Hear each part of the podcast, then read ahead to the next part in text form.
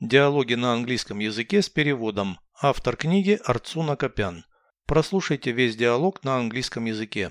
Dialogue 242. Where's your workplace? This is my desktop. What time do you start work? At 9 in the morning. When do you finish?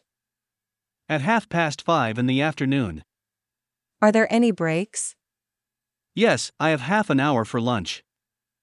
And guess what? I can go to the bathroom at any time. Переведите с русского на английский язык. Диалог 242.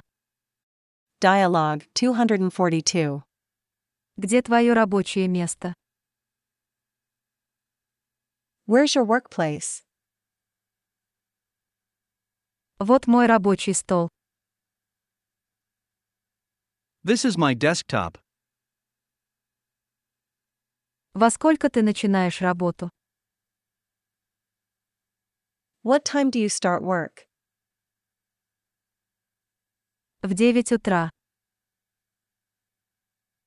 At 9 in the morning. Когда заканчиваешь? When do you finish? В полшестого дня. At half past 5 in the afternoon. Есть ли перерывы? Are there any breaks? Да, у меня полчаса на обед. Yes, I have half an hour for lunch. И угадай что? And guess what? В туалет могу выйти в любое время. I can go to the bathroom at any time.